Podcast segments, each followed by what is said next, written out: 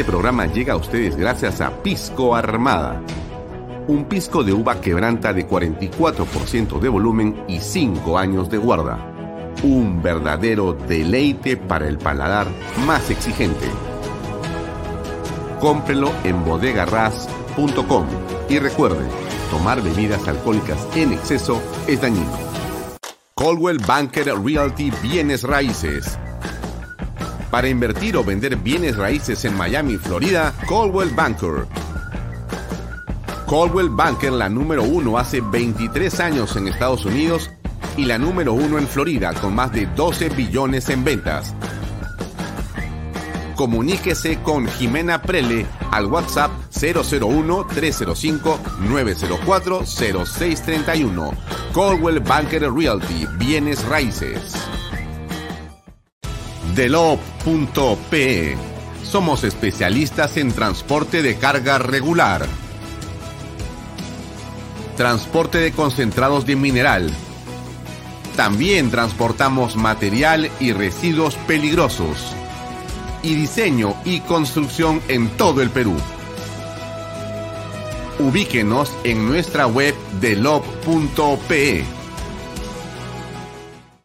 En el año 2022, el anuncio del inicio de la construcción de siete proyectos mineros marcará la pauta para el crecimiento económico del país. Así, Expo Mina Perú avanza impulsando las transacciones comerciales de la gran industria minera y sus proveedores. Participa con nosotros en la Gran Feria Minera de Lima, que abrirá sus puertas del 27 al 29 de abril y será presidida por Víctor Govitz, de compañía minera Antamina. No dejes pasar la oportunidad de presentar tus productos y servicios al sector más importante de la reactivación económica. Presentaremos la conferencia Internacional de Minería y el Congreso Latinoamericano de Compradores Mineros. Separa tu stand en Expo Mina Perú y haz negocios con el sector minero. ¿Qué tal amigos? ¿Cómo están? Muy buenas tardes. Mi nombre es Alfonso Valle Herrera.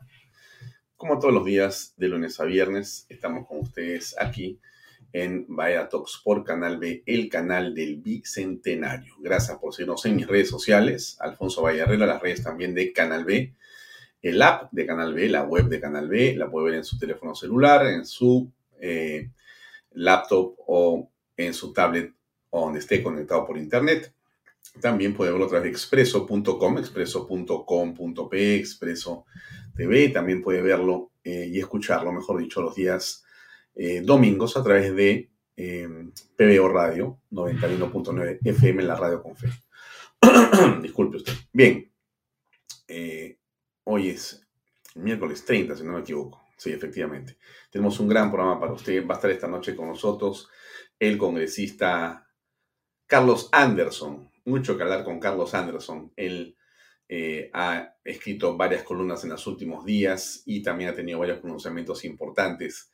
Vamos a preguntarle estrictamente sobre eh, si puede haber o no un sentido ético y moral en la política peruana, dado las cosas que vemos, dadas las circunstancias que atravesamos y eh, evidentemente en la, digamos, coyuntura en la que estamos inmersos los peruanos. Muy delicado todo, muy interesante e importante para efectos de poder reflexionar, que es lo que creo que es importante en programas como este. Usted que nos sigue todas las noches aquí de seis y media a 8 de la noche, lo que nosotros queremos siempre es darle usted cierta información, pero también alguna manera de interpretar la información.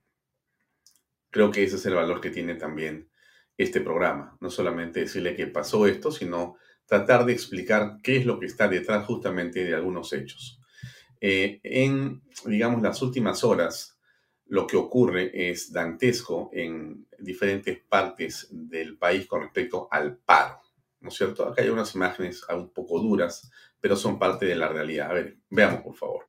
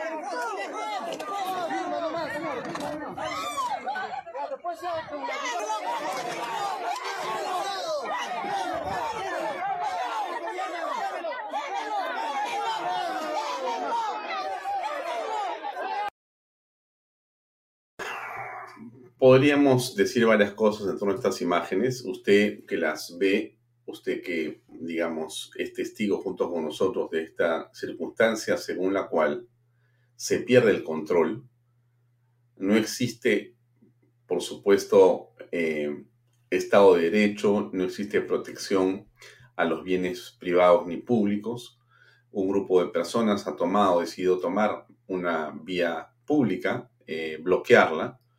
Las personas que están en ese vehículo han salido despavoridas y el vehículo queda a merced de una turba de personas. Como ustedes ven, la policía, como bien lo dice Juan Carlos Sutor, eh, presente donde la estamos apreciando, no logra poner orden porque me imagino que el temor de la policía, con todo respeto lo decimos siendo los policías, miembros eh, de la sociedad de un enorme valor y trascendencia, en esta circunstancia que nosotros hemos apreciado, lo que usted ve y comprueba es que también temen por su vida. Una turba de 50 o 100 personas armadas con palos y piedras en un descontrol puede liquidar a los policías, así sean 3 o 4 o 5 o 10 y como todos conocemos la historia del Perú, esto ya ha ocurrido antes. Ya ha ocurrido antes. Las turbas de manifestantes que pueden estar de repente bajo los efectos del alcohol o algún otro alucinógeno y que, dicho sea de paso, pueden estar exacerbadas, vaya a ser Dios por qué otra condición, eh, pueden tomar eh, la justicia, pueden tomar eh, la vida de las personas en sus manos y cometer algún tipo de crimen mayor. Entonces, eso es lo que está ocurriendo en diferentes partes del país.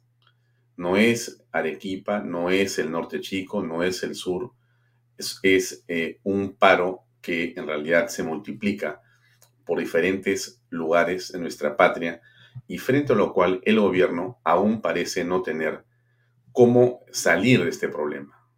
Eso es parte de lo que estamos viviendo los peruanos. Bien, lo dejo ahí como una reflexión eh, para comenzar. Eh, Luis del Solar Tomatis dice, anarquía total, la autoridad no existe. Es posible, Luis, que esto sea el principio de una anarquía. Nosotros tratamos, y creo que todos debemos de buscar y hacer lo posible para que eso no sea así. Si algo tenemos que hacer los peruanos, muy al margen de las diferencias políticas y nuestra crítica al gobierno, donde sea que estemos, es intentar que el orden y la paz social se restablezcan lo antes posible, siempre. Siempre. Creo que esa es la labor de todo peruano de buena voluntad. Entendemos la protesta, comprendemos el derecho de la misma, pero también tenemos que preservar la vida de las personas que no tienen nada que hacer. Nada que hacer. ¿Cuánta gente hay que, como usted sabe perfectamente, se ven imposibilitados de cruzar hacia su destino con problemas de carácter, digamos, sanitario, Em, o eh, de diversa índole, algunos de los cuales son víctimas de violencia, salen heridos o, como hemos también visto en esta, en esta, en esta, en esta parálisis, en este paro, ya se acordó la vida de una persona, o creo que dos, si no me equivoco. O sea que esto es algo que no debemos alentar bajo ninguna circunstancia, bajo ninguna circunstancia. Ahora bien, el presidente ayer estuvo en el estadio, estuvo, eh, digamos, eh, contento, ¿no? Llegó con varios familiares, el partido de ayer fue un partido eh, excelente, todos hemos visto el desempeño de un, equipo peruano eh, realmente en una forma encomiable, dedicada, concentrada, ¿no? Y nos ha dado un gran gusto a quienes, digamos, no somos tampoco fanáticos completos del fútbol, pero miramos el fútbol con mucha interés y pasión, yo soy uno de ellos hemos visto realmente un partido extraordinario y una oportunidad eh, excelente para poder pasar a una fase que quizá nos lleve al Mundial. Quizá, ¿no? Falta ir a luchar por ese puesto que nos queda y tratar de llegar a Qatar. El presidente también estuvo presente, estuvo presente el presidente en, el estadio. Y bueno, emocionado hoy en la mañana dijo lo siguiente. Se apuntan a ese balón cuando todos están concentrados en querer lograr, se debe trasladar a estos espacios, ¿no? Nuestro reconocimiento a la selección peruana y espero de que este espacio que nos han dejado para una competencia mundial también, así como mundial es el desafío de los presidentes, de las comunidades, de los países frente a esta crisis generalizada, hoy tenemos que jugar políticamente, socialmente, económicamente este mundial. El mundial de recuperar, de recuperar también a las familias y en ese contexto yo quisiera felicitar en nombre de todos los peruanos.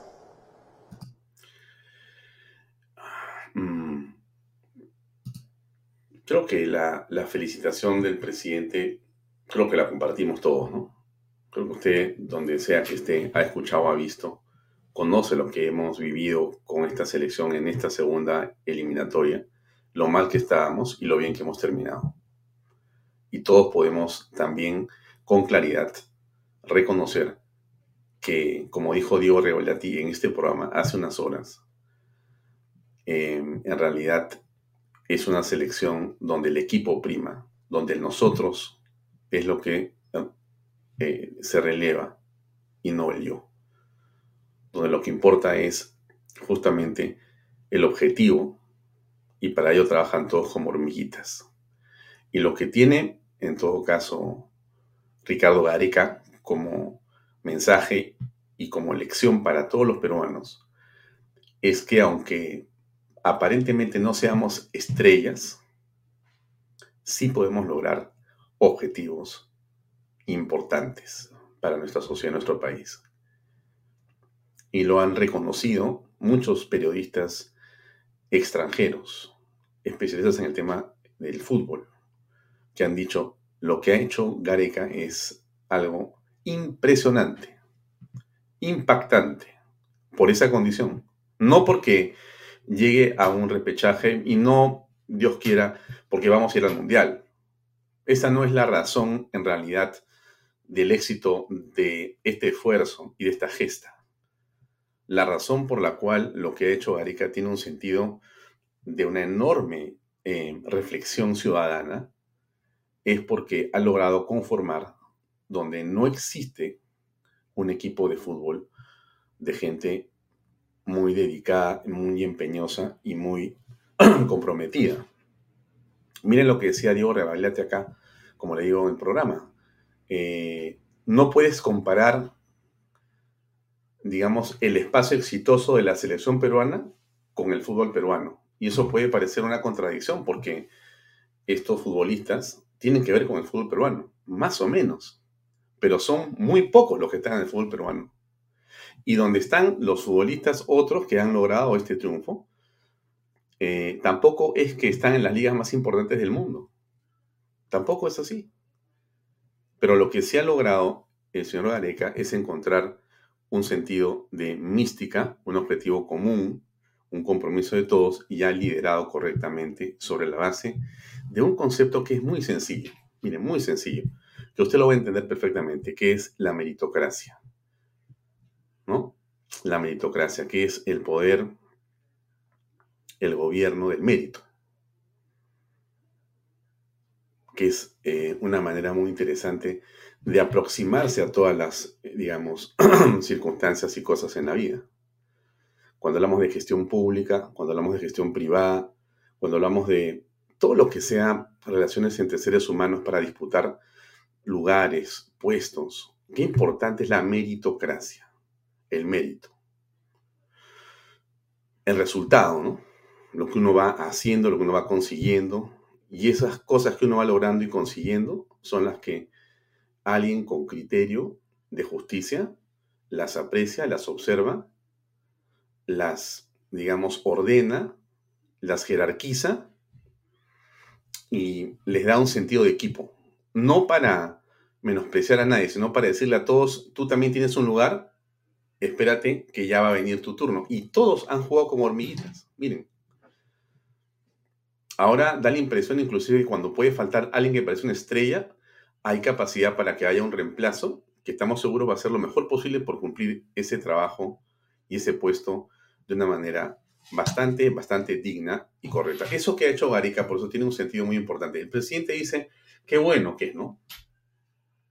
Trata de, tomar esa vía, subirse a, ese, a ese éxito, y me parece que está bien que lo haga un político. Pero el presidente no practica lo que Gareca hace. O sea, el presidente de la República, con el respeto que siempre decimos aquí cuando lo criticamos, eh, no está liderando el país en función de la meritocracia. Porque si no, no estaría rodeado de sus familiares, de sus amigos, de los chotanos. Porque si ser chotano es el mérito, ya no es meritocracia, pues. Y es amigocracia. Chotanocracia. Y eso no puede entenderse como un camino para que los eh, dineros públicos, los fondos del Estado, los puestos públicos sean administrados. Eso es exactamente al revés. O sea, el presidente me parece que ha visto anoche, y por eso decía que me había parecido tan interesante e importante que el presidente estuviera en el estadio, que viera cómo es tan interesante encontrar el espíritu de todo un, digamos, grupo de peruanos que se sienten tan motivados por 11 personas y un líder que les dice, por si acaso aquí están los 11, o de repente hay más, porque de repente somos 25 los que están sentados en la banca y todos, pero estamos acá en función del mérito que se ha logrado.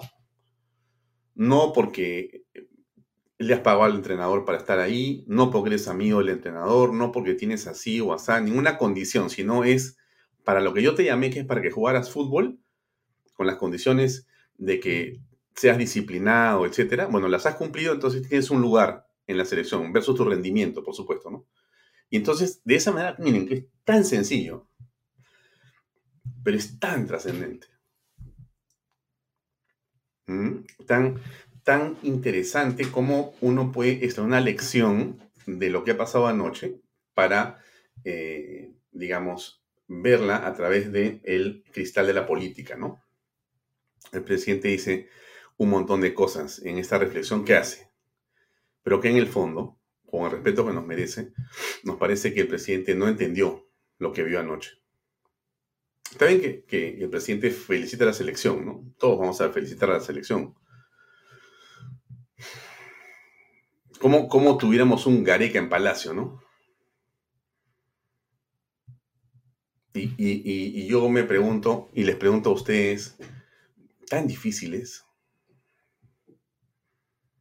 ¿Tan, tan, tan complicado puede ser que una persona eh, asuma un cargo con responsabilidad para decir que hay que tratar de buscar a los mejores, evaluar su desempeño comprometerlos a un objetivo y trabajar todos de manera denodada para conseguirlo? ¿Tan difícil es eso? O sea, es tan, es pedirle, o sea, es, es tan difícil esto, amigos, que mucha gente hoy día escribe, mira, acá en este, en este, eh, en este programa, ¿no?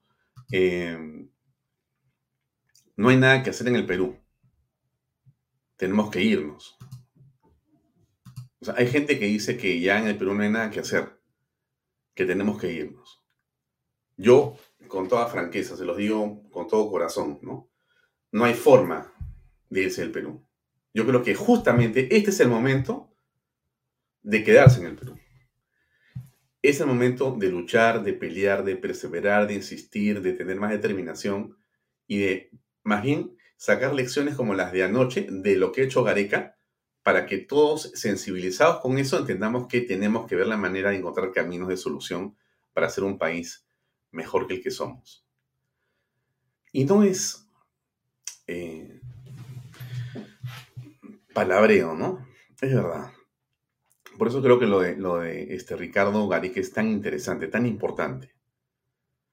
Y ojalá que todas las personas que han visto ese partido y que han entendido el mensaje implícito que podemos extraer con respecto de la meritocracia y de la eficiencia y la tecnología y la dedicación y el compromiso y el patriotismo de verdad, entonces puedan justamente utilizar eso que ha hecho Gareca para extrapolarlo y llevarlo a otros campos.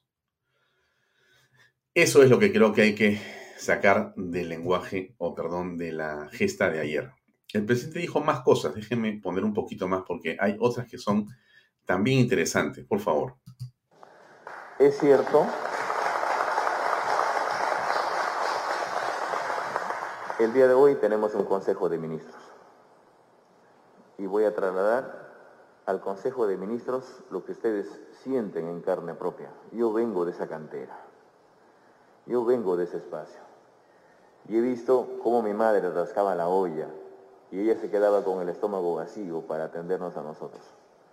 Pero hoy, gracias a este pueblo que nos ha dado la confianza, yo traslado el mensaje suyo a los ministros, al Consejo de Ministros. Doctora Dina, nosotros mismos hay que ir a parar la olla. Nosotros mismos tenemos que limpiar esas papas, tenemos que meter las manos a ese fogón y estar al lado de la comunidad, pero entendiendo desde que el mensaje nuestro, el mensaje de la compañera Fortunata y de la compañera Irene, el pueblo... Antes de entrar al mensaje de la compañera, que es súper importante que se los muestre, pero antes de entrar a eso, sobre el fogón y sobre estar al lado y el llamado que le hace él a la compañera Dina, ¿no? Miren, miren ustedes, ¿ah? este, miren cómo el presidente acierta en decir que lo de Gareca es un ejemplo que tenemos que seguir. Él no sabe por qué, porque la palabra meritocracia no sale de su boca y no entiende creo que la meritocracia es el tema central, entre otras cosas más, pero es un tema muy importante que puedes tú extraer de esa gesta del seleccionado peruano. Pero pasa ahora a un segundo tema. En ese segundo tema, el presidente de la República, ¿qué cosa dice, no? Hay que estar acostado del fogón donde se rasca la olla, ¿no? O sea, nuevamente el presidente, claro, me da la impresión que el presidente no entiende, no sabe, no conoce lo que es gestión pública. Lo digo con, toda, con, toda, con todo respeto. Eh, es muy importante que alguien lo ayude al presidente, mientras siga en el poder, a que entienda la palabra gestión pública. Gestión pública. No la tiene clara el presidente. Definitivamente no la tiene clara. Y acá viene la siguiente parte que es fundamental de su, de su discurso. A ver, escuchen. ¿eh? Acá está no necesita migajas, el pueblo no necesita bonos, el pueblo necesita oportunidades, necesita trabajo. El pueblo no necesita migajas, no necesita bonos, el pueblo necesita trabajo. Miren, este, yo sinceramente me quedo impresionado de eso que el presidente ha dicho. Impresionado. Firmo donde sea eso que ha hecho Pedro Castillo. No necesita migajas, no necesita bonos, necesita trabajo. Quizá habría que explicarle a Castillo lo que ha dicho Castillo, porque lo que ha dicho Castillo es una, digamos, una frase, una idea realmente poderosa, muy importante. Efectivamente, menos este pueblo. O sea, eh, no sé, quizá usted conozca el Perú. Yo, yo, yo he tenido la suerte desde muy pequeño de viajar mucho por el país.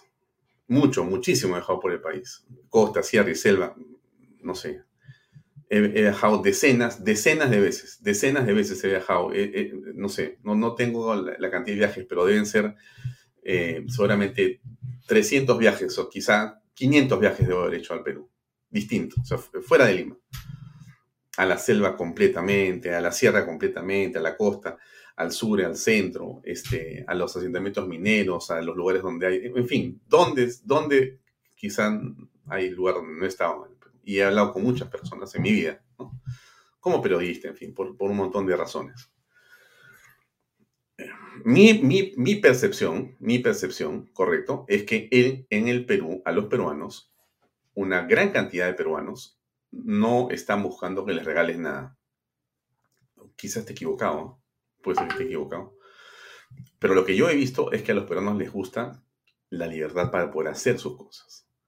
Y más bien rehuyen y les molesta un Estado eh, que siempre está complicándote la vida. Ahora, hace algunos años ha aparecido el Estado benefactor, el Estado que regala cosas.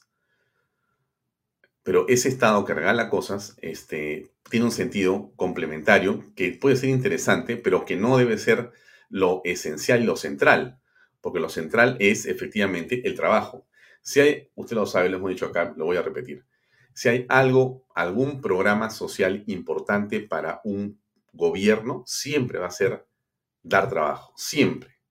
Es el mejor programa social frente al cual no hay cómo perder. Tú le das trabajo a un hombre que no tiene trabajo y usted tiene que haber visto esa cara de esa persona cuando, cuando logra engancharse en un proyecto laboral, no habiendo tenido trabajo. Su digamos, cosmovisión, su mundo se transforma, su vida se transforma, su autoestima se eleva al millón y la dignidad de esa persona termina realmente muy estimulada. Usted hace personas sanas, dándoles de trabajar, creando oportunidades de trabajo. No que el Estado, no, no, pues por eso es que, por eso es tan importante entender la inversión privada. Por eso es que nosotros machaqui, machaqui, machaqui, machaca con el tema aquí de la agroindustria y el tema de la minería. Porque si no entendemos quiénes dan, oye, el turismo, quiénes, quiénes dan empleo en el Perú. O sea, cuando digo empleo, le estoy diciendo quiénes dan dignidad en el Perú. Quienes dan dignidad en el Perú son la agroindustria, la minería, el turismo, etcétera, la construcción, etcétera no, no es trabajo, es dignidad, tú das autoestima. Ese es un programa social importante. Entonces, ¿por qué le digo esto? No? Porque, claro, el presidente nos habla de la selección sin, creo, entender el mensaje meritocrático que tiene eso. Nos, nos, nos, habla del fogón como si lo importante estuviera estar parado frente a las comunidades para que te vean. Eso no es lo importante. Y después dice, ¿no? de una manera que nuevamente me parece que es eh, muy importante. O sea, yo firmo todo eso, lo haría un titular, ¿no? Una gran foto, si quieres, de Castillo, pondría abajo ni migajas, ni bonos, pero sí trabajo. Ya, eso que, lo, que ha dicho el presidente tiene que convertirlo en realidad. Deje la vacancia un ratito a un costado, por favor. Deje la vacancia un, costadito, un segundo, para ponernos de acuerdo. Si nosotros seguimos pensando ciegamente solo en la vacancia, el Perú no va a avanzar. Y más allá de la vacancia, tenemos que seguir trabajando. Por favor. Nuestras empresas, nuestros negocios, nuestra dignidad no puede verse mellada por un presidente al que, digamos, con quien tenemos miles de discrepancias o creemos o, existen evidencias o van a, presentarse pronto para que, sigamos, este Congreso, como fuere que sea, sea vacado. Mientras eso no ocurra, no podemos seguir diciendo que mal el Congreso, horrible Congreso, espantoso Congreso, no puedo más con el Congreso, me quiero ir del Perú. Eso no se hace. Eso no se hace. No estoy criticando, perdónenme usted, a quien quiere irse del Perú, por favor, cada uno es libre de hacer lo que le parece. Yo sí creo que la pelea se da aquí. Se da aquí, en el Perú. Demostrando que sí somos capaces de hacer, a pesar de este gobierno, a pesar de este gobierno y a pesar de lo que creemos que hace mal y que sabemos que hace mal, somos capaces de poder avanzar como corresponde. Entonces, entonces, eh, ¿cómo encontrar el camino? No, eh, yo no tengo en, mi mano la solución, le estoy dando una idea, estoy tratando de, simplemente hacer una reflexión en voz alta, un poco larga, discúlpeme usted por el, pero lo que escucho del presidente me provoca la reflexión. Y por eso le digo que no es, yo no quiero contar lo que dijo el presidente, quiero contar lo que creo que, que significa lo que dijo el presidente, que es muy distinto. Insisto, no lo que dijo, sino lo que creo que se puede traer como reflexión a partir de ello. Por supuesto, los comentarios de ustedes, yo este, los entiendo. Eh, desconfían del presidente, yo también. Le llaman mentiroso, yo también creo lo mismo. Y eso es, un populista. Estamos clarísimos en el tema. No, no, no hay como no pensar de esa manera. Pero ya, perfecto. Entonces, yo le pregunto, gracias este, José Luis Secada. Alfonso, ¿cómo le tuerces el brazo a un mentiroso con tu más? Perfecto. vamos a pensar un segundo más. Mira, yo le, digo lo siguiente. ¿Qué vamos a hacer? A ver, ustedes que les gustan escribir en, en el chat, yo les agradezco por escribir. Ahora díganme ustedes, yo les pregunto a ustedes que nos ven en este programa, ¿qué cosa vamos a hacer? ¿Vamos a llorar? ¿Vamos a gritar? ¿Vamos a, a, a, a qué? ¿A quemar edificios? Eso no quita que no sigamos protestando, ¿ah? perdona, ¿ah? para nada, ni en las calles, ni en las plazas, ni en las redes. Eso, eso, eso es como un must. O sea, eso tienes que seguir haciéndolo, pero un seculorum prácticamente. Eso, eso no se debería parar ni un segundo. Ese no es el punto, por favor. Mi punto va a que mientras nosotros no encontremos la salida legal a esta circunstancia y política, el Perú no puede detenerse. No puede detenerse. Ese es el punto al que yo, al que yo me refiero. Eh, tenemos que avanzar, tenemos que avanzar, no puedes detenerte. Ese es un punto para mí neurálgico. Si no, decimos, bueno, pues como está Castillo, yo me voy, cuando se vaya regreso. Qué bueno, ¿no? Qué bueno, ¿no? Yo no estoy criticando a los que quieren irse, a los que se han ido. Yo no estoy criticando a ninguna persona. No es una crítica, estimados amigos, a los que se han ido. No.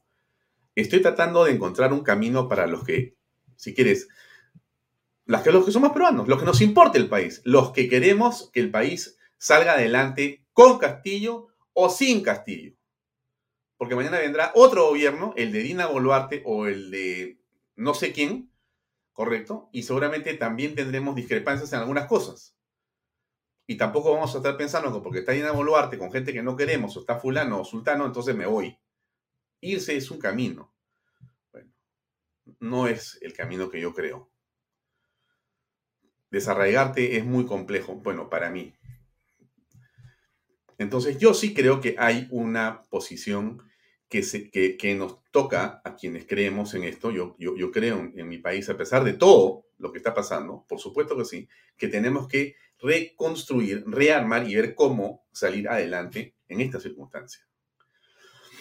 El presidente dice claramente, no, se los pongo otro cachito para que, para que para los que llegaron recién, este, escuchen lo que dijo el señor Castillo, ¿ya? A ver, este, este es de otra cámara, pero lo mismo, escuchen necesita migajas, el pueblo no necesita bonos, el pueblo necesita oportunidades, necesita trabajo. ¿Mm?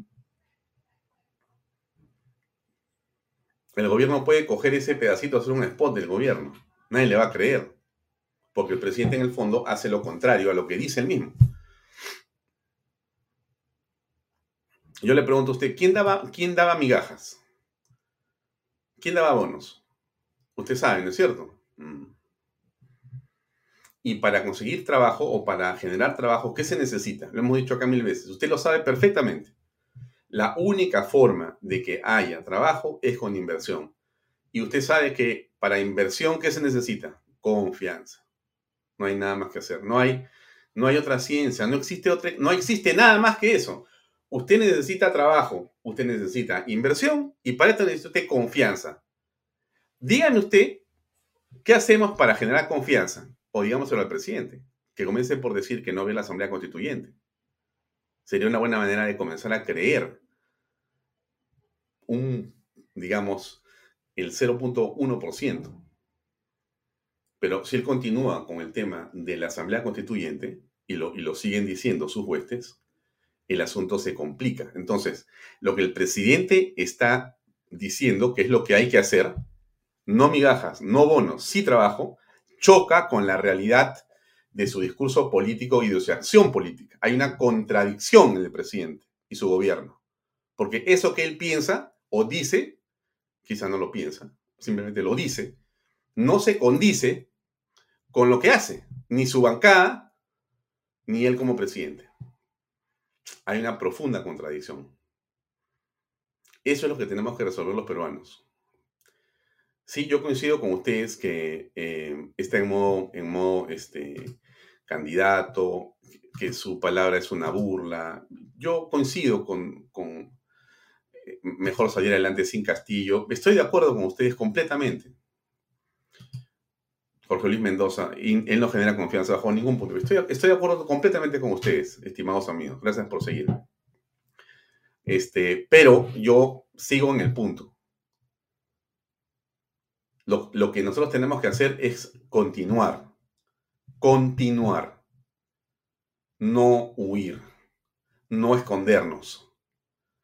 Está bien protestar y que la protesta crezca organizadamente y mejor, sin heridos, sin muertos. Nos corresponde, es nuestro derecho y tenemos que hacerlo. ¿Y cómo hacemos con la economía? Mm. Por eso, si hay un acuerdo político que tenemos que plantear de alguna manera, que debería comenzar por esa constitución, por esa asamblea constituyente. Porque los cambios en la Carta Magna hay que hacerlos de todas maneras. Hay cambios importantes que hacer, por supuesto que sí. Lo hemos, lo hemos conversado acá con varios constitucionalistas, claro que sí. Pero la derecha, la oposición, no los plantea aún completamente. Ha habido algunas cosas, pero necesitamos en realidad que ese discurso del cambio constitucional no te lo roben. No a la Asamblea Constituyente, sí al cambio de varios artículos dentro de la actual Carta Magna. Por supuesto que sí, pero claro que sí. Nadie se asusta por eso.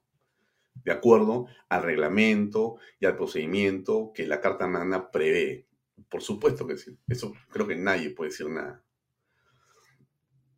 Esa es un poco la, la parte inicial de esta conversación. Eh, termino con el asunto de los dinámicos. Realmente es tremendo, ¿no? Este, porque esto que el presidente dice, cuando uno comienza a mirar la realidad de las cosas que están pasando, es impresionante, ¿no? El presidente dice esto o dijo esto, déjenme ponerlo grande para que usted lo pueda ver, ¿no?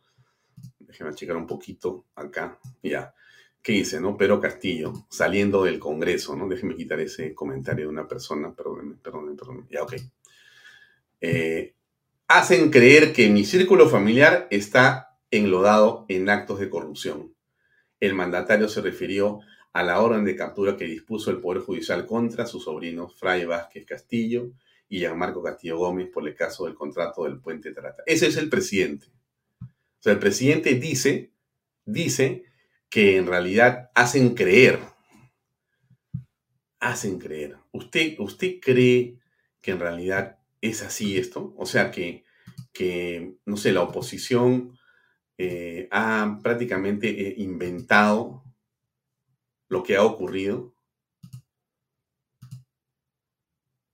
Y yo le diría más bien que a mí me parece, este, le voy a poner este otro titular que me parece central antes de comenzar a conversar con el eh, señor Carlos Sandro, que debe estar a punto de conectarse con nosotros. Miren, creo que este es. Sí. A ver, eso es. Critican a Fiscalía por operación del caso Puente Trata, porque se fugaron. Pero, pero quiero hacer acordar a usted, lo siguiente, ¿no? Que eso es lo que a uno le saca un poco de quicio, ¿no? Mire, mire usted, ¿ah? Eh, los dinámicos del centro siguen fugados.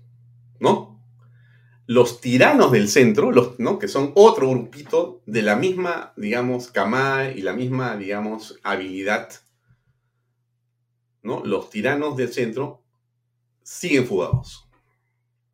Ahora está Bruno con los sobrinos, que también se han fugado. O sea, todos han recibido información que se, supone es reservada, es reservada, y antes que le caiga encima la policía y la fiscalía, ya no estaban. Los tres vinculados a quién? Al partido de gobierno y al presidente Pedro Castillo. Los dinámicos del centro estaba pinturita. Llegaron, no estaba pinturita. Los tiranos, tampoco. Bruno y compañía, tampoco. Esto, sin duda, sin duda, eh, es algo bastante preocupante. Vamos a dejarlo en, esa, en ese mood, en, esa, en ese tono, ¿no? Es bastante preocupante. Por decirlo, digamos, de alguna otra manera, ¿no? Hay una conocida este, penalista, la doctora Romy Chang, déjenme, déjenme poner aquí su comentario para que usted también lo tenga dentro del contexto de las opiniones. Acá está la doctora Romy Chan. ¿Qué cosa dice? Un poquito más grande. Ahí está. Podría haber ocurrido algún tipo de filtración. Podría haber ocurrido algún tipo de filtración. ¿Cree usted que ha habido un soplo en el allanamiento? Bueno, en realidad dice, es bastante curioso los hechos que vienen sucediendo es curioso. ¿Qué puede haber ocurrido? Podría haber ocurrido algún tipo de filtración de información. Ahora, ¿era obvio? Sí, era obvio. Entonces yo le pregunto a usted, señora, señor que nos ve, si indudablemente era obvio, porque era obvio que estaban tras ellos o eran, ellos eran sospechosos, la pregunta es ¿por qué no se actuó con manera más diligente, de manera más diligente? Esa es realmente la pregunta que no tenemos cómo lograr en respuesta.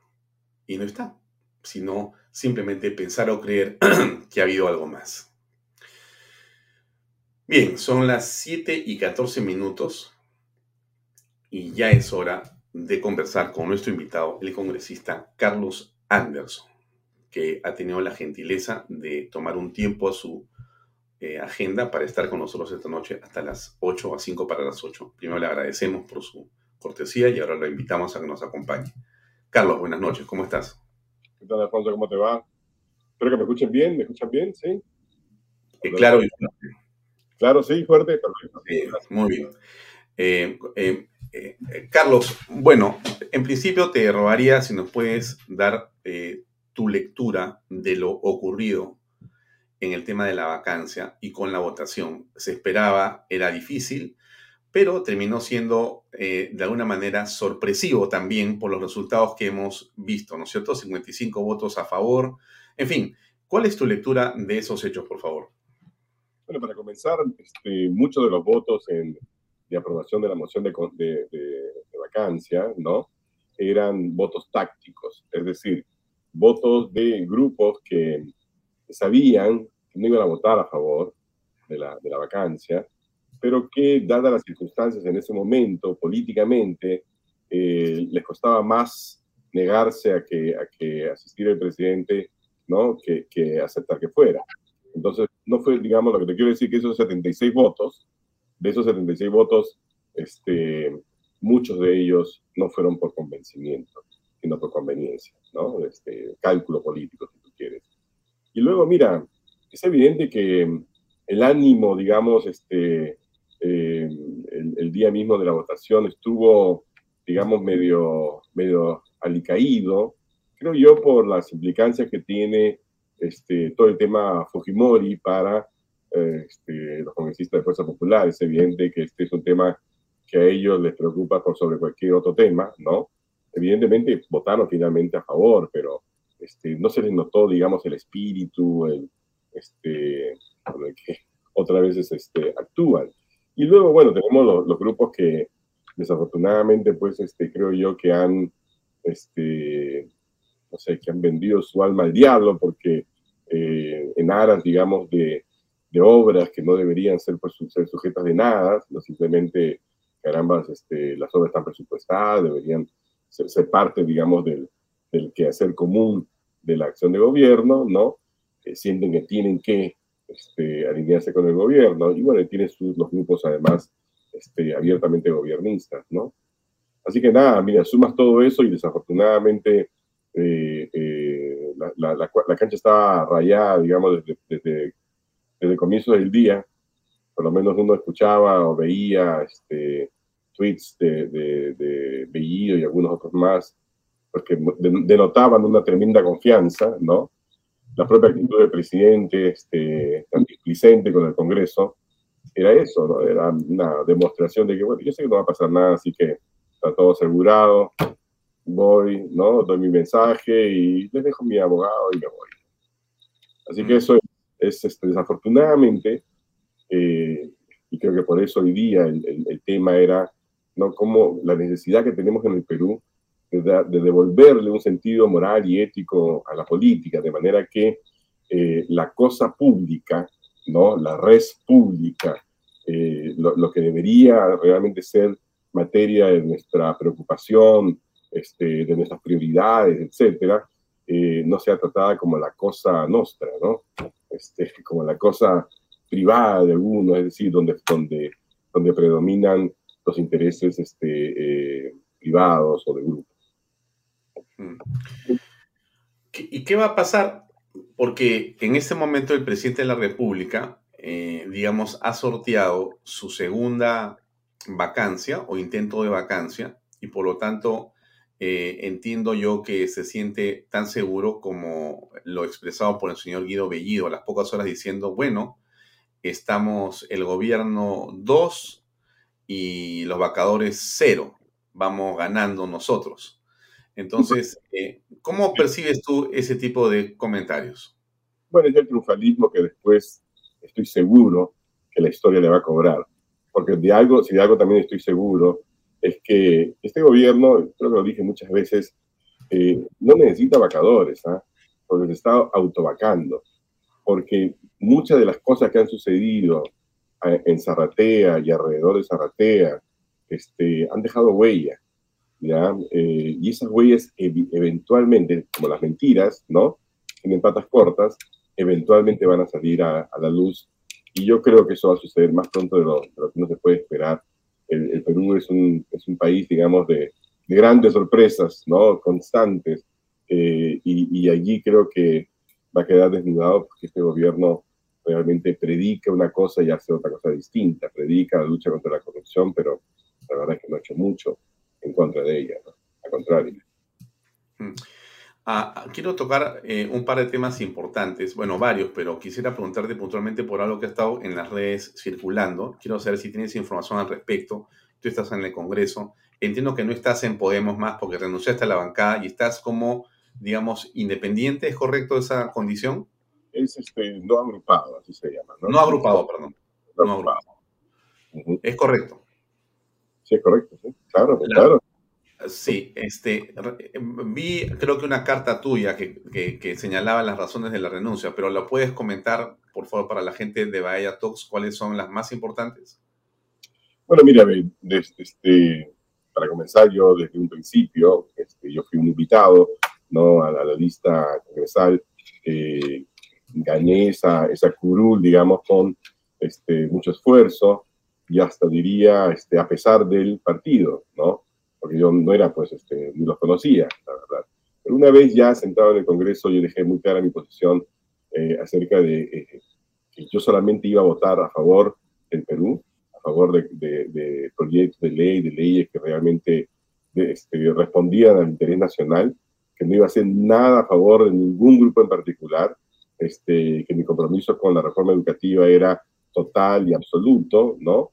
Y que en todo caso, habiendo, este, no habiendo ganado Urresti como candidato presidencial, lo que correspondía era ser, si tú quieres, una, una leal oposición, una oposición este, eh, con argumento, una oposición este, bien intencionada, ¿no? Eh, y eso fue lo que entendí.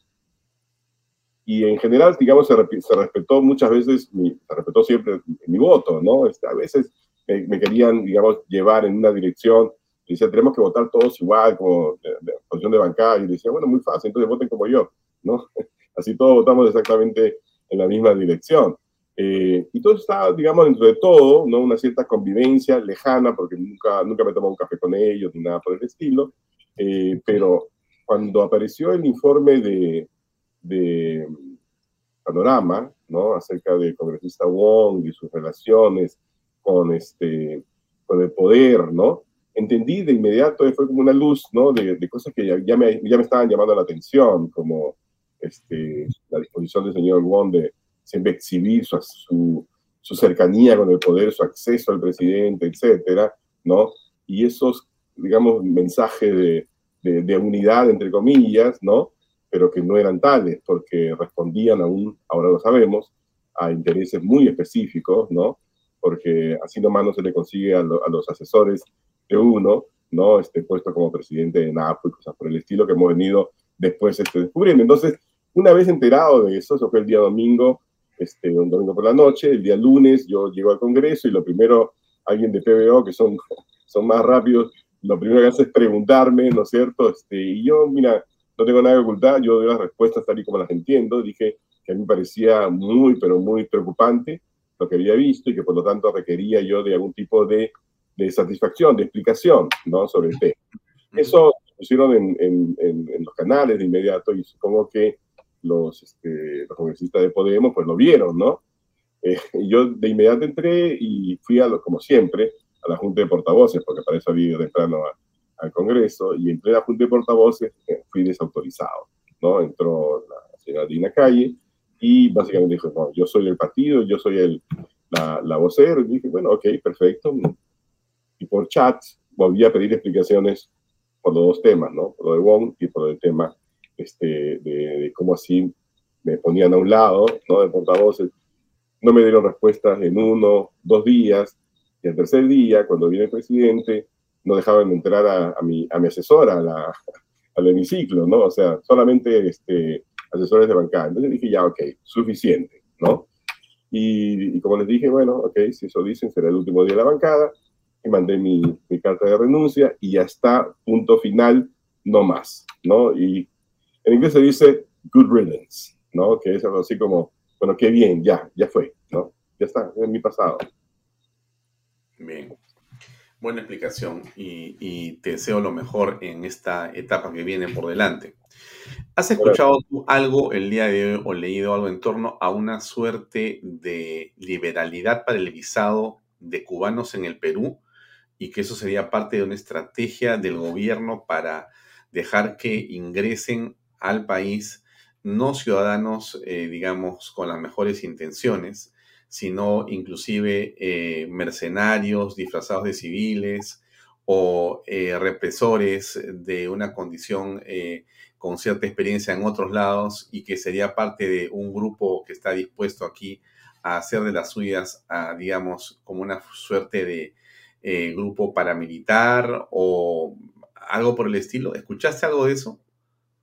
No, no he escuchado absolutamente nada de eso y me parece sinceramente ridículo, ¿no? Este, en realidad nosotros no necesitamos importar, digamos, este, gente este, tenebrosa. Creo que hay suficiente gente tenebrosa. Lo hemos vivido en el pasado, ¿no? Este, eh, hay muchísima experiencia también en represión. Hay desafortunadamente este, gente que se presta o se vende, digamos, este, eh, y está dispuesta a actuar como mercenarios en su propia tierra. Lo hemos visto en el pasado. La maldad existe, Alfonso, y, y no es simplemente un tema digamos, de nacionalidad. ¿no? Existe aquí muchísima maldad en el Perú y tenemos este, que estar atentos a ello, ¿no? Pero eh, lo que me cuenta me suena realmente este, un poquito este, fantasioso, ¿no? Demasiado elaborado, digamos, para la inteligencia que hemos visto.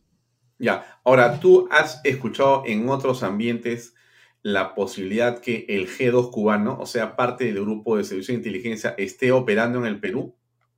Mira, el G2, la CIA, este, este, el MI5 y todo lo demás, todos los servicios de, de, espionaje general, de inteligencia, actúan en, en, lugares que son de diferente interés. A mí no me sorprendería que un país como el Perú, este, que es central en, el Pacífico, este, para los Estados Unidos, ¿no? Este, eh, sea también, digamos, territorio, digamos, donde actúen, donde actúen este, inteligencias extranjeras, ¿no? Eso, digamos que eso sucede, ¿verdad? Pero no creo, no creo que debamos este, caer este, en la tentación eh, o, pisar el palito, digamos, de la paranoia, ¿no? De que todos los cubanos, porque esos son, realmente son psicosociales. Lo que tenemos que prestar atención es que el enemigo no es extranjero, el enemigo está aquí, el enemigo está en, justamente este, en, en, todos aquellos este, que están, digamos, socavando las bases del Estado que lo están permitiendo con su, con su, con su falta de experiencia, con su corrupción, con esos este, nombramientos este, que están destinados solamente a, levantarse en peso el Estado. Mm. El día de hoy, en esa misma, digamos, línea, eh, hace unas horas, el periodista Carlos Paredes dio una entrevista y dijo algo sobre unos equipos de interceptación telefónica que podrían haber sido comprados por este gobierno. No sé, te puedo poner el video un minuto para escuchar esto y me dices si esto tiene algún tipo de, digamos, curiosidad por parte del Congreso de la República. Escuchemos, por favor, si es que puedo poner aquí a Carlos. Ahí es que una empresa israelí le ha vendido a la DINI un sofisticado equipo que es capaz de intervenir teléfonos inteligentes de alta gama. Un equipo similar al que ha comprado el presidente salvadoreño Bukele, tan conocido por ser radical y eh, histriónico, y que hace poco, hace algunas semanas, ha habido un escándalo en el periodismo internacional porque se ha demostrado que periodistas salvadoreños, especialmente del portal El Faro, que es muy bueno en investigación, fueron espiados sistemáticamente durante muchos equipos. meses con estos mismos Con estos equipos. equipos. Que di- Bien, no sé, eh, ¿tú le asignas a esto alguna verosimilitud? Bueno, sí, mira, este, evidentemente los, los, los, eh, las direcciones de inteligencia, ¿no? Eh, se tienen que nutrir de inteligencia este, humana, ¿no? Y también de este, eh, equipos, ¿verdad? Eh, importante es cómo lo, cómo, cómo lo utilizan, ¿verdad? Eh, no, es la- no sería la primera vez que, que, que digamos que existen ese tipo de equipos. Creo que durante los años de Montesinos había muchísimo de esos, de esos equipos. Después de ello, más bien, la desarticulación de, de, de- del SIN no llevó a que esto se convirtiera prácticamente en un negocio privado de chuponeo. Creo que a nadie, yo, sé que mi teléfono está siendo chuponeado, este, olvídate, de manera sistemática y, y- todo lo demás, ¿no? Este, ese es el estado de, este, al que se ha denigrado, digamos, nuestra, nuestra democracia. Este, eh, sí, mira, no, no, no me sorprende para nada, ¿no? Este, que eso sea, que eso puede- que eso sea re- realidad, ¿no? Mm. Porque desde el Congreso se podría eh, preguntar, ¿no? A las autoridades correspondientes y darían alguna explicación o no, a través de la Comisión de Defensa, me refiero. O Imagino- inteligencia. Imagino que sí, aunque también hay protocolos, digamos, de, este, de reserva de información por determinados tiempos, ¿no?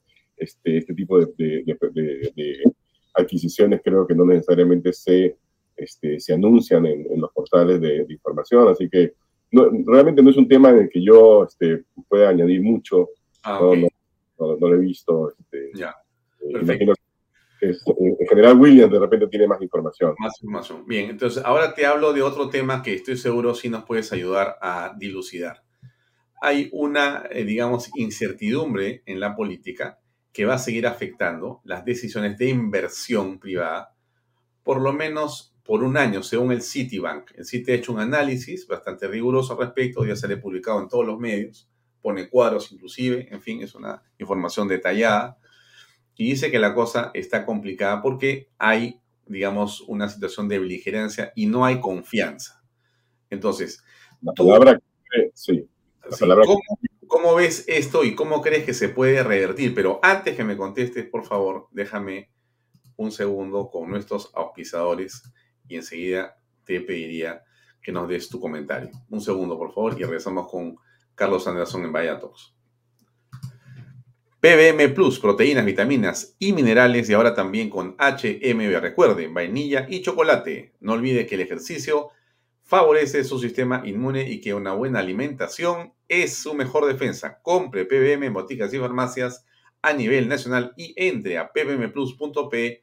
Véalos en Facebook y en Instagram.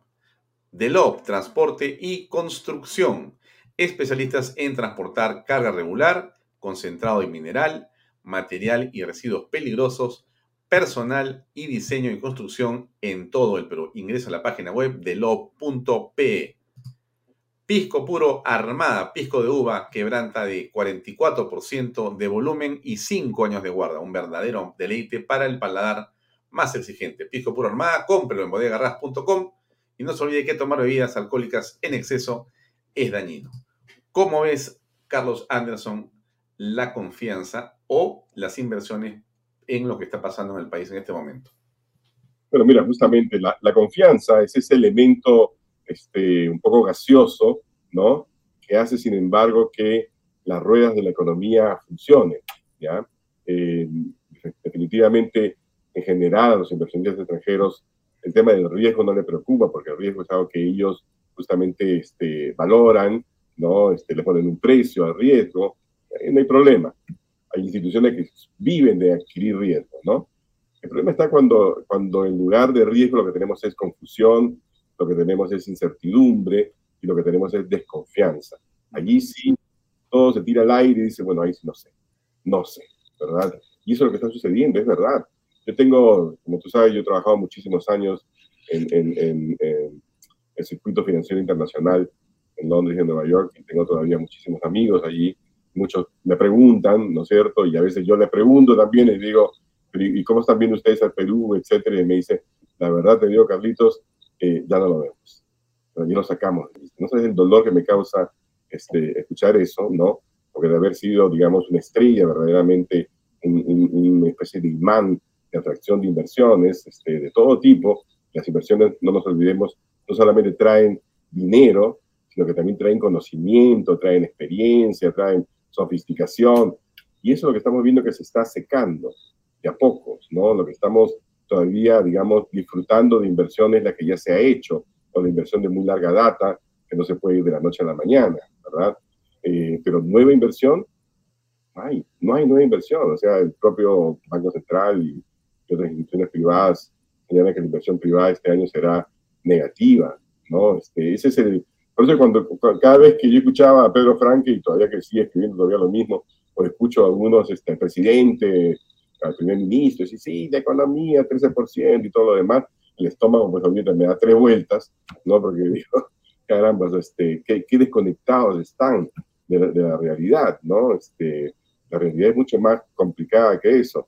Y, y, y, es algo que además también a mí me duele particularmente porque yo digo, pocas veces en la historia el Perú ha tenido tanta suerte externa, ¿no?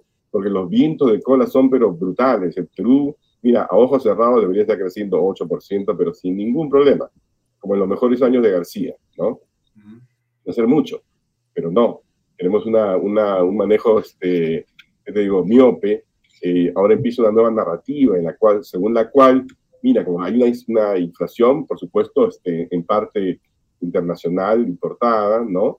Este, pero a la cual uno puede responder. No responden, sino básicamente diciendo, bueno, pero es que ese es el sistema de mercado capitalista, de oferta y demanda, así que por lo tanto necesitamos cambiar la constitución, el capítulo económico, porque solamente así vamos a poder entonces detener, digamos, el alza. O sea, imagínate, este, no han aprendido nada, pero nada de, de, de, lo que la historia económica nos ha mostrado en el mundo y en particular en el Perú, que ha sido laboratorio de todo tipo de de, de, cosas raras, la verdad, y terrible.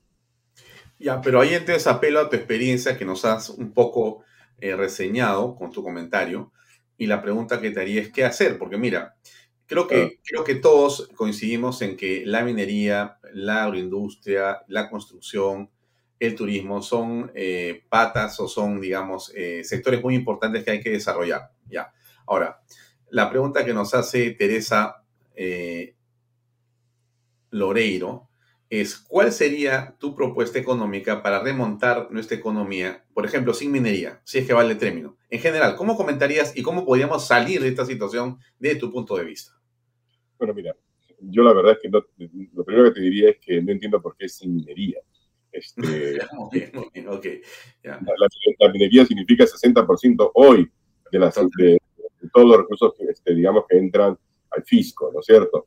Lo que sí hay que hacer es eh, ligar los recursos que genera la, buena minería, la minería legal, formal, protectora del medio ambiente, ¿no? Con polos de desarrollo. Con polos de desarrollo no solamente en el campo, digamos, de, este, de la agricultura de exportación, pero sobre todo en el campo de la imaginación, del conocimiento. Yo no, no me canso de dar ejemplos, ¿no? Si yo te pregunto a ti, Alfonso, a ver, ¿qué producto puede producir el Perú que tenga un valor de alrededor de 35 mil dólares que el mundo quiera comprar. ¿Qué producto? Ninguno, ¿no? No, pues 35 mil dólares más o menos un BMW, ¿no? Un auto de alta gama. Y dice, pero nosotros no producimos nada de esas cosas. Bueno, yo invito a todos, ¿no? A que entren, por ejemplo, a www.loropiana.com. Loropiana es una empresa italiana que durante muchos años tuvo el monopolio, digamos, de este, la, fibra de vicuña. ¿no? Es una empresa italiana de, de, alta moda, ¿no? Y si tú entras, vas a ver con vicuña y tienes tú piezas bellísimas de vicuña que valen 30 mil euros, 25 mil, 10 mil, 15 mil euros. Y yo me pregunto, ¿y eso no lo puede hacer el Perú? Por supuesto que sí. ¿Qué requiere? Requiere, además de la buena fibra y además de toda la, la tradición milenaria que tiene el Perú en materia, digamos, este, textil, requiere pues branding, requiere reconocimiento, requiere diseño este, moderno, y todo eso se puede conseguir. O sea, todo eso, mira, yo alguna vez, este, eh, yo sé que de repente suena, este es un fanfarrón, pero es verdad. Una vez me reuní con este, Tommy Hilfiger, ¿ya? Nueva York, ¿ya? Y él me decía, yo quiero tener un acuerdo con el gobierno peruano, yo mando a mis, a mis diseñadores a, a Lima para trabajar todos estos temas de, de evidentemente, este, nunca, nunca he tenido la posibilidad yo de hacer algo por el estilo de realidad, y cuando le he mencionado, pues nadie me ha dado bola, porque estas cosas como que escapan. Pero si nosotros, por ejemplo, creamos una verdadera industria textil de alta moda, para lo cual tenemos las mejores fibras, tenemos muchísima imaginación, estaríamos creando justamente negocios que van más allá de la minería. Otro ejemplo, mira, una de las películas que quedó número dos, creo, en, Francia, este, de, dibujos animados, este, se llama, este, a ver, eh, espérate un segundito, yo te digo, este, este chico, ¿Casa? te digo? No, es César Celada, un segundito. César Celada es un peruano que, este, que es director de, de cine, ¿no? Y él ha creado una película que se llama AINBO, A-I-N-B-O. Si tú puedes entrar ahorita a internet, podrías entrar ahorita a internet y poner AINBO, ¿ya? Y vas a ver la calidad de lo que se ha hecho. Este, este, esto ha ganado pues primer, este, primer premio en, en, a ver, te digo. Ha la guerra del Amazonas, eso. Claro, ha quedado en el, en el short list de los premios Quirino, ¿no? De Francia, ¿no? Los premios más importantes de la animación iberoamericana, estos en España mejor largometraje, mejor desarrollo visual, mejor diseño de sonido y música original. AIMBO. Después de eso acaba de, estar trabajando en una nueva película, ¿no? Claro, el problema está en que no tengo los derechos para poder transmitirla. Perdón, entonces, que los, que los televidentes vean.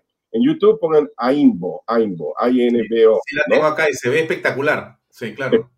Te cuento una cosa. Hacerla, la película, costaba más o menos 10 millones de dólares, ¿ya? Correcto. Hacer una película en Hollywood le pregunté a César, César Celada, cuesta más o menos alrededor de 100 millones de dólares. La misma película este, eh, con, con, la misma calidad. Y esto es hecho en Miraflores, Lima, Perú, Lima, Manta, Pacha, ¿me entiendes? Entonces yo digo, caramba, y tu, y le preguntas tú a César Celada, algún día deberías entrevistarlo, ¿no? Te va a contar todo lo que has sufrido para poder lograr este, el financiamiento para hacer esta, esta cosa que es maravillosa, ¿no? Porque además también vende esta es una historia este, de la selva peruana, bellísima, ¿no?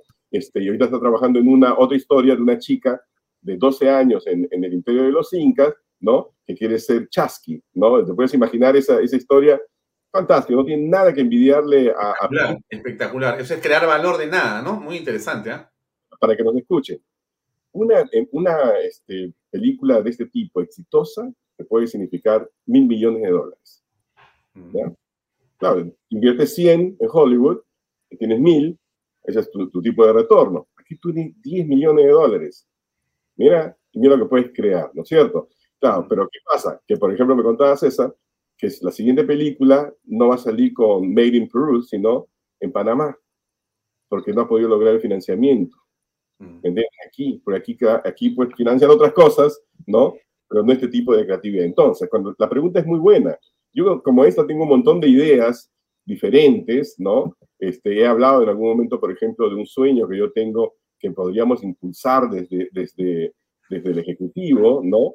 Que es desarrollar, por ejemplo, todo el tema del litio, pero de la mano de Bolivia y de, y de, y de Chile, ¿no? Para crear eventualmente un hub de producción de autos eléctricos, ¿no? Porque para producir un auto eléctrico tú necesitas cobre, necesitas litio, necesitas plata, necesitas oro, ¿no?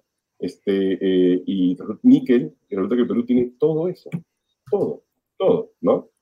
Así que nada, es cuestión de, de, pensar de manera, de manera diferente. No sé si había respondido la pregunta, pero ahí está, esa es parte de mi propuesta, ¿no? Ya, pero ¿cómo conseguimos avanzar en el tema de la recuperación de la confianza o la generación de empleo?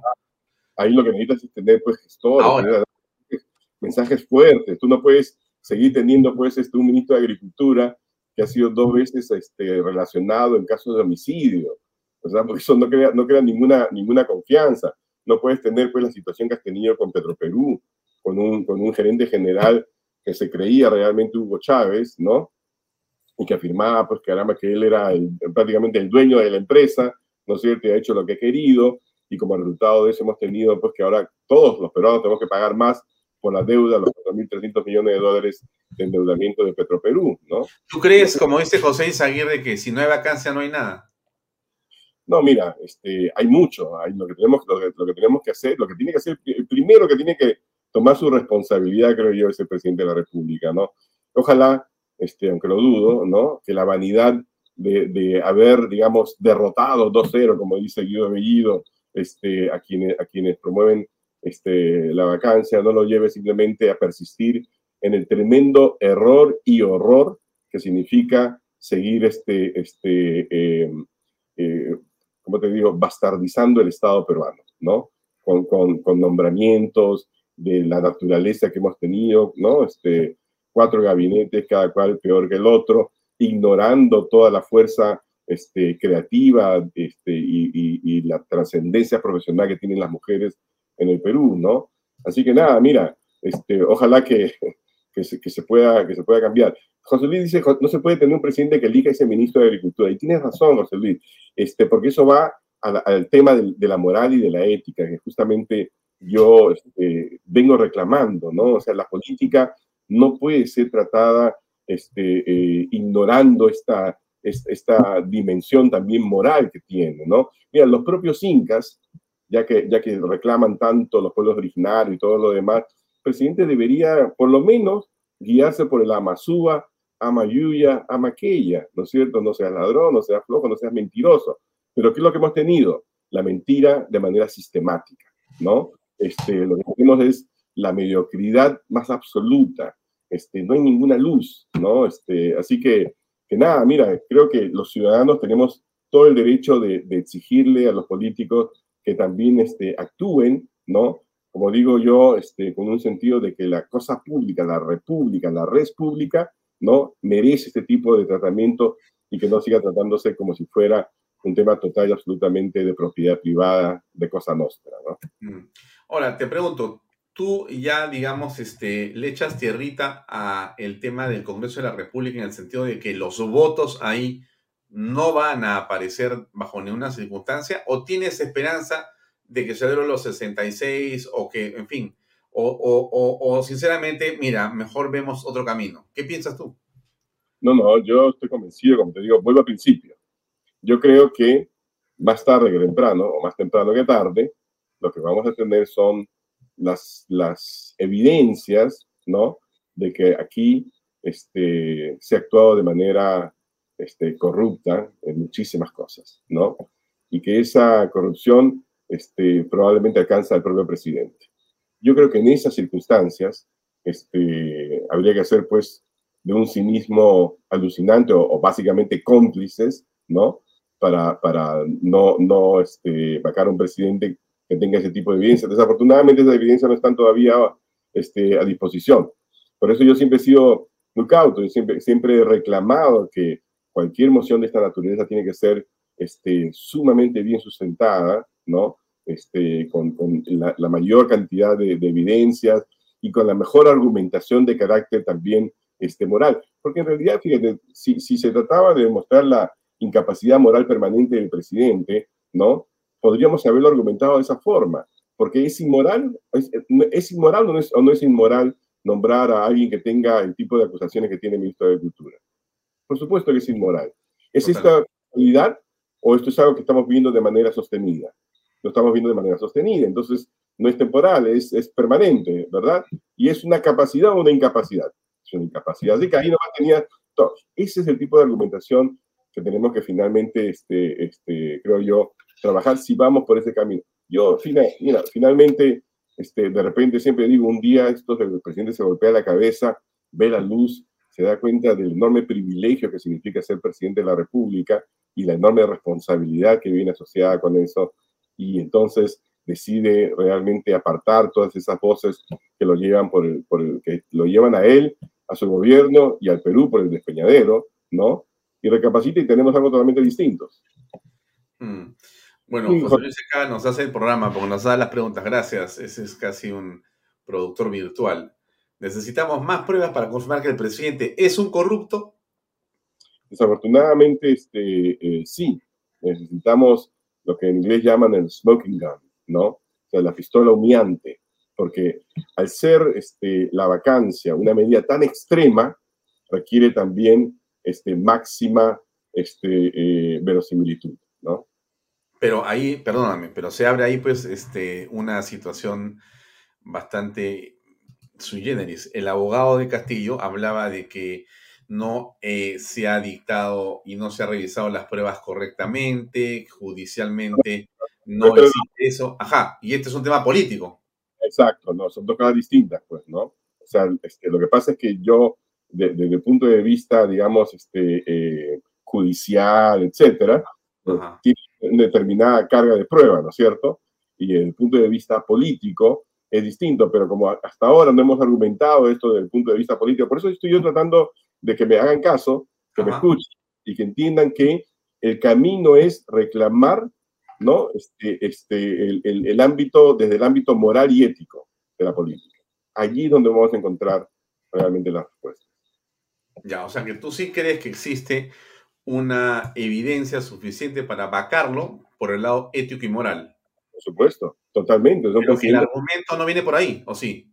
Exacto, es que no ha sido planteado de esa forma, ¿no? O sea, un presidente va, a haber, va, a haber, un planteamiento para vacancia de Carlos Anderson.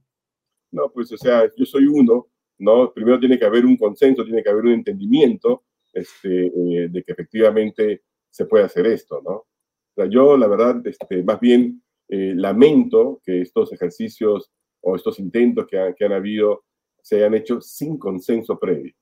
Creo que ese es el camino al fracaso, ¿no?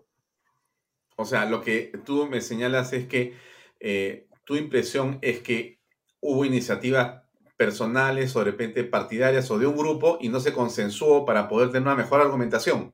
Efectivamente, y después lo que sucedió fue que además también han utilizado esas técnicas que te digo que son totalmente, absolutamente este, rechazables, ¿no? De, de tratar de, de, decir, bueno, mira, el que no ha firmado es un antipatriota, tiene que firmar. O sea, a pesar de que, un momentito, es que ese no es el camino. No, no, es que tiene tibio y, y todo tipo de insultos, ¿no? O sea, mira, en el momento en que empecemos a, a pensar realmente con los pies sobre la tierra, con la, con la cabeza fría, vamos a dar cuenta de que no es tan difícil derrotar a un adversario ¿no? que, que finalmente pues tiene tan pocas cualidades.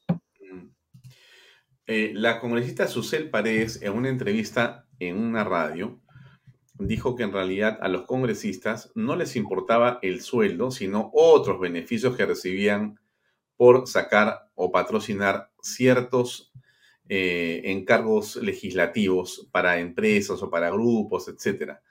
Eh, y que ella, bueno, no quería decir nada, se callaba la boca, pero esa era la verdad. El sueldo es lo de menos. ¿Tú has apreciado algo de eso en el Congreso? Yo este, desafortunadamente no, no tengo la mejor impresión de las cosas que dice la señora Susel Paredes, ¿no? Porque creo que hay un grave, un, grado altísimo de responsabilidad en las cosas que dice. Este, uno puede tener, digamos, este, sospechas, es parte, parte, si tú quieres, este, del derecho que tienen los ciudadanos de tratar de encontrar respuestas a comportamientos que no son muy, que no son muy transparentes, ¿no? Desafortunadamente no tengo ninguna evidencia de que ese sea el caso, ninguna.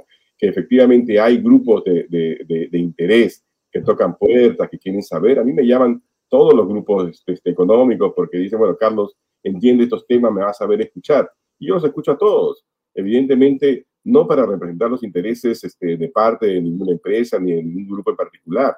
Yo veo los temas de carácter nacional, ¿entiendes? Y son los que yo finalmente este, defiendo. Si hay alguien que lo hace de, manera este, específica, esperando algún tipo de, de, de, de pago, soborno retorno, no lo sé, no, no, no, no lo he experimentado, no, no, no, lo conozco y habría que decirle a la señora José Paredes pues, que, que, sea más precisa en eso, ¿no? Mm. Ahora, para terminar, estimado eh, Carlos, agradeciéndote por tu presencia, eh, en los próximos días se va a votar una censura contra el ministro de Salud. ¿Tú vas a votar en favor de la misma?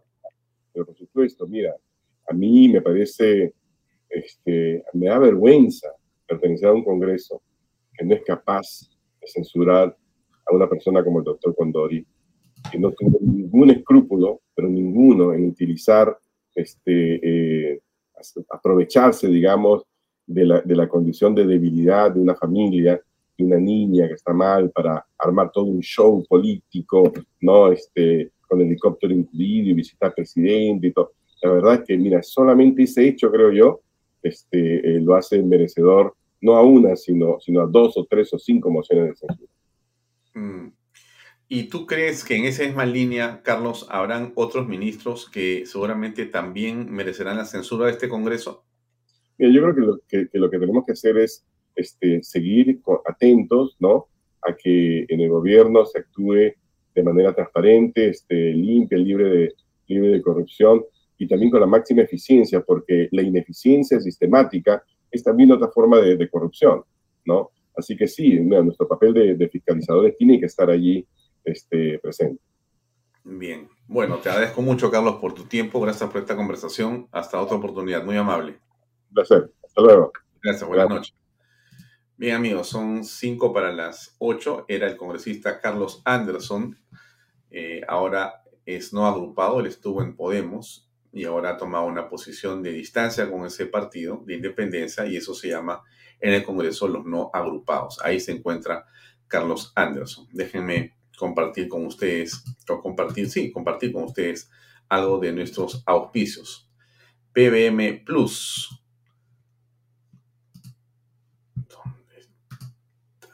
Proteínas, vitaminas y minerales. Y ahora también con HMB Recuerde, vainilla y chocolate, como usted ve en la pantalla. No olvide que el ejercicio favorece su sistema inmune y que una buena alimentación es su mejor defensa. Compre PBM en boticas y farmacias a nivel nacional. Y para mayor información, visita la página web que usted ve en la pantalla pbmplus.pe. Y no se olvide que puede seguirlos en Facebook y en Instagram. The Love transporte y construcción. También son especialistas en transportar carga regular, concentrado de mineral, material y residuos peligrosos y diseño y construcción en todo el Perú. Usted los puede ubicar en la página web de lob.pe. Pisco puro armada. Se fue mi pisco, perdone usted. Ahí está. Pisco puro armada, efectivamente. Pisco puro armada es eh, un pisco de uva quebranta de 44% de volumen y 5 años de guarda. Un verdadero deleite para el, para el paladar más exigente. Pisco puro armada, cómprelo en bodegarras.com y no se olvide que tomar bebidas alcohólicas en exceso es dañino. Bien, gracias por acompañarnos, gracias por estar con nosotros. Eh, hoy día tenemos eh, reflexiones que vienen a continuación, los siguientes minutos. Dentro de tres entra Pepe Pardo a las 8 en punto por Canal B. Y a quien tiene como invitado, le recomiendo no cambiar de canal y quedarse acá. Va a estar Hugo Guerra, abogado, periodista y analista político muy conocido. Y también Lourdes Flores, es abogada política, ex congresista y ex candidata presidencial. Ambos van a conversar con eh, Pepe Pardo en torno a efectivamente la coyuntura política. Eh, ambos están en la acera de la oposición, claramente, a través de diferentes, eh, digamos, manifestaciones, llámese ustedes en las plazas públicas o en los medios de comunicación o a través de artículos diversos, ambas eh, personas se han manifestado en todo momento en contra de eh, el gobierno de Pedro Castillo. Van a conversar con eh, Pepe Pardo en torno a lo que está pasando en el país y qué se puede esperar. Así que yo los dejo con esto. Mañana nos vemos a las seis y media en punto en otra edición de Vaya Talks. Gracias por acompañarnos y muy buenas noches.